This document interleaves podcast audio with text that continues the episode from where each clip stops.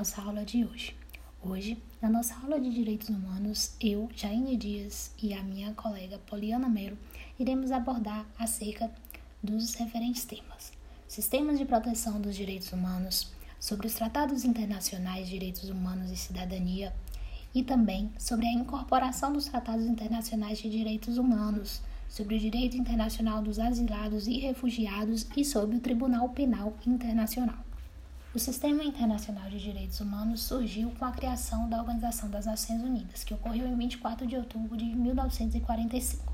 Assim, foram estabelecidos os órgãos e as instâncias voltadas à proteção dos direitos humanos. Posteriormente, foi elaborada a Declaração Universal dos Direitos Humanos, que foi proclamada por sua vez em 10 de dezembro de 1948. A Declaração Universal dos Direitos Humanos é conhecida como um código de princípios e valores universais que devem ser respeitados pelos Estados-nação. Assim, existe, a partir da referida declaração, uma estrutura formal e material que é denominada jurisdição internacional.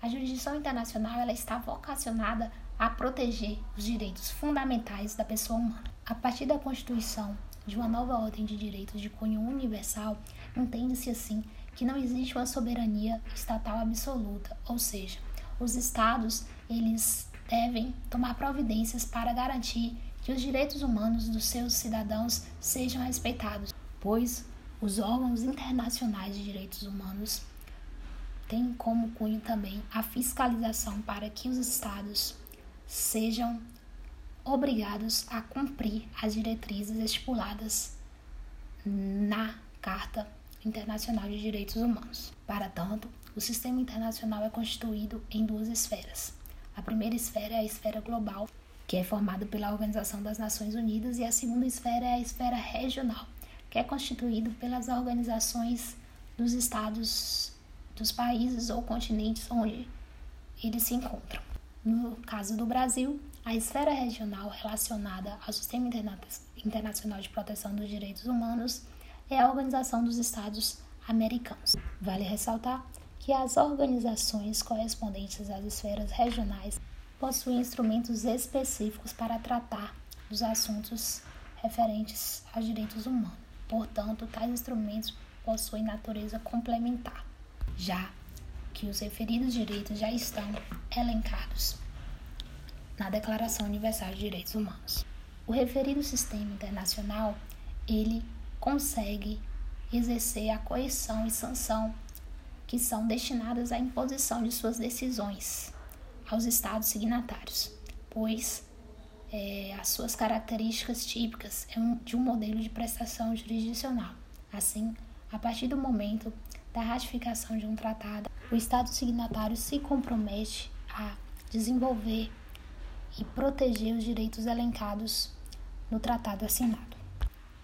No âmbito regional, já ocorreu a judicialização ação na esfera civil, por exemplo, com as cortes europeia e interamericana, onde, no âmbito da Organização dos Estados Americanos, o Pacto São José da Costa Rica previu que questões processuais internacionais serão desenvolvidas através da Comissão Interamericana de Direitos Humanos, que possui sua sede em Washington, nos Estados Unidos, e de uma Corte Interamericana de Direitos Humanos, que possui a sua sede em São José da Costa Rica.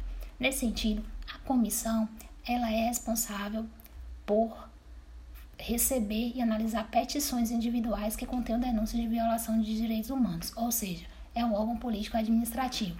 Já a corte, ela tem caráter contencioso, ou seja, é um judiciário internacional dotado de força vinculante e obrigatória.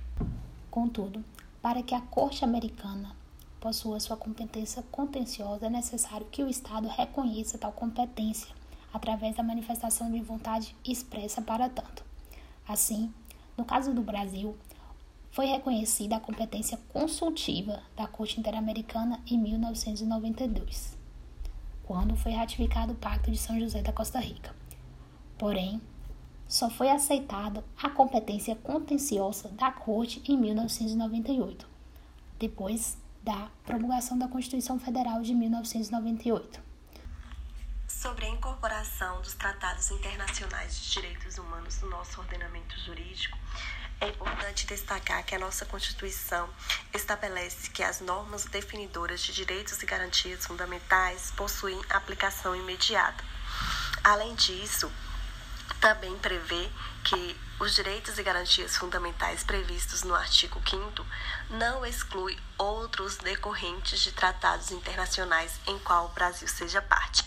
Assim, observa-se que há uma grande discussão no âmbito da doutrina e jurisprudência sobre qual status esses tratados possuem ao serem incorporados em nosso ordenamento jurídico. Nesse sentido, eh, destaca-se a emenda constitucional número 45 de 2004, que acrescentou no artigo 5 da Constituição o parágrafo 3 em qual estabelece que os tratados internacionais sobre direitos humanos eh, aprovados com coro de três quintos em cada casa do Congresso Nacional, em dois turnos serão equivalentes à emenda constitucional. Contudo, essa emenda não foi suficiente para sanar a controvérsia existente.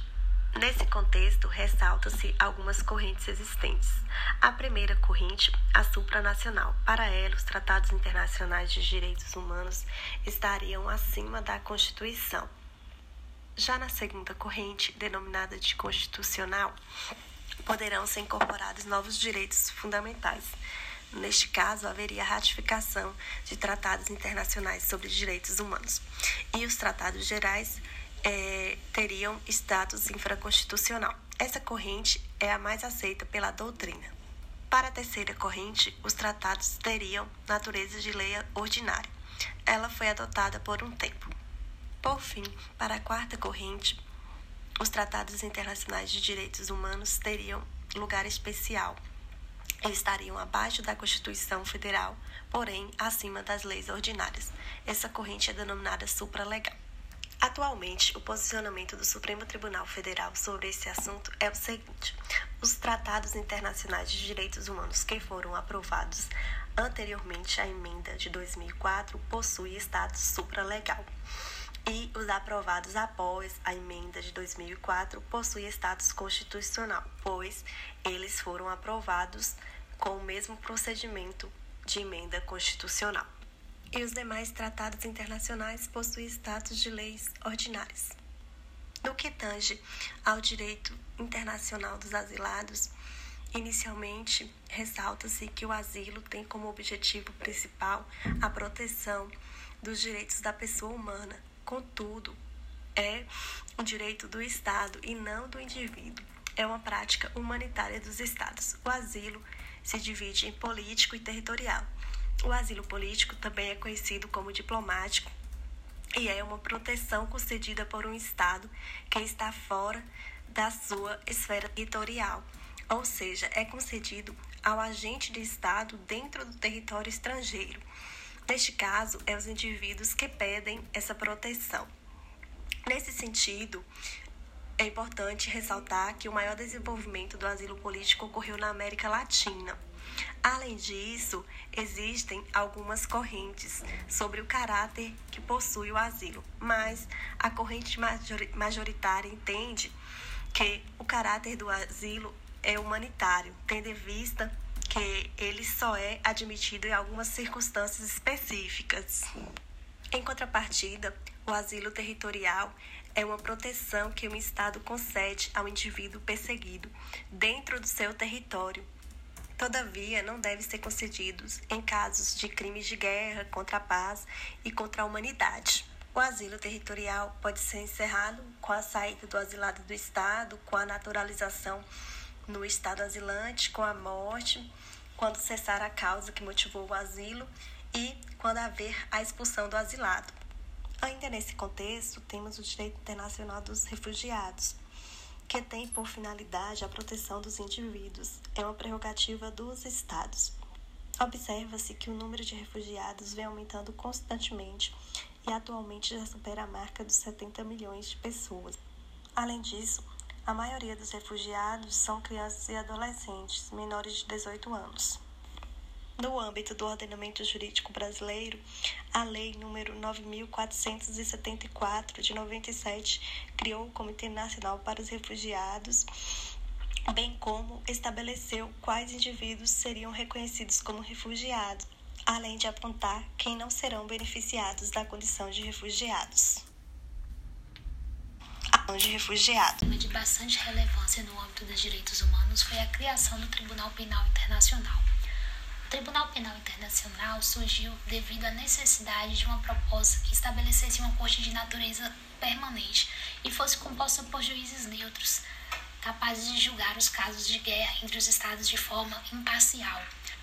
A necessidade de criação de um Tribunal Penal Internacional foi sentida a partir das grandes guerras mundiais que ocasionaram milhares de mortes, assim como conflitos entre nações. Nesse sentido, a possibilidade de criação de um Tribunal Penal Internacional surgiu após a Convenção de Genebra, que foi a pioneira a introduzir os direitos humanos no âmbito universal. Assim, após a universalização dos direitos humanos, com o Tratado de Versalhes houve a responsabilização penal individual, ou seja, os indivíduos poderiam ser responsabilizados individualmente pelos atos cometidos mesmo durante as guerras. Existiu também a possibilidade de realizar o julgamento por crimes contra a humanidade. Assim sendo, foi criado o Tribunal Militar Internacional de Nuremberg para julgar as questões inerentes à Segunda Guerra Mundial e ao Holocausto. E o Tribunal Penal Militar Internacional de Tóquio, também conhecido como Tribunal Penal Militar para o Extremo Oriente, que era objetivado para processar e julgar os crimes contra a paz, os crimes contra a humanidade e os crimes contra as convenções de guerra. A Organização das Nações Unidas também teve um tribunal criado para julgar as atrocidades cometidas durante o conflito na antiga Iugoslávia e aos assassinatos em massa na Ruanda. Após esses tribunais citados, finalmente, entre 1995 e 1998, houve a criação de um Tribunal Penal Internacional de caráter permanente, através do Estatuto de Roma o referente tribunal tinha como incumbência julgar casos semelhantes àqueles julgados lá nos tribunais de Nuremberg, de Tóquio, e foi é, realizado graças à Assembleia Geral das Nações Unidas, que aconteceu em 1948. Contudo, como já mencionado, a criação efetiva ocorreu entre 1995 e 1996 e o referente tribunal é válido até hoje. Cabe ressaltar que o próprio direito humanitário ele veda tribunais de exceção. Assim sendo, atualmente não há possibilidade de criação de um tribunal para julgar crimes ocorridos em casos específicos, apenas a possibilidade de oferecer denúncia para o Tribunal Penal Internacional julgar quaisquer que sejam os crimes cometidos contra a humanidade. Devendo ser ressaltado também que no que tange aos crimes que são é, permissíveis a denúncias para o Tribunal Penal Internacional, não existe prescrição. Também é necessário que haja é, uma estrita legalidade, ou seja, não pode ser levado em consideração costumes ou qualquer tipo de analogia para criar tipos penais incriminadores, pois os crimes que são de competência do Tribunal Penal Internacional já são pré-estabelecidos e apenas aqueles podem ser lhe atribuídos como competência. Assim, o Tribunal Penal Internacional diz que há responsabilização penal dos crimes a qual a sua jurisdição recai e que essa responsabilização ela recairá sobre o indivíduo que cometeu aquele delito. Haverá um juiz natural, ou seja, como já dito anteriormente, não pode haver tribunal de exceção, não pode haver a designação de um juiz para julgar determinadas ações, pois o juiz ele já deve ser pré-constituído em lei no tribunal. Esses foram temas de direitos humanos da nossa aula de hoje.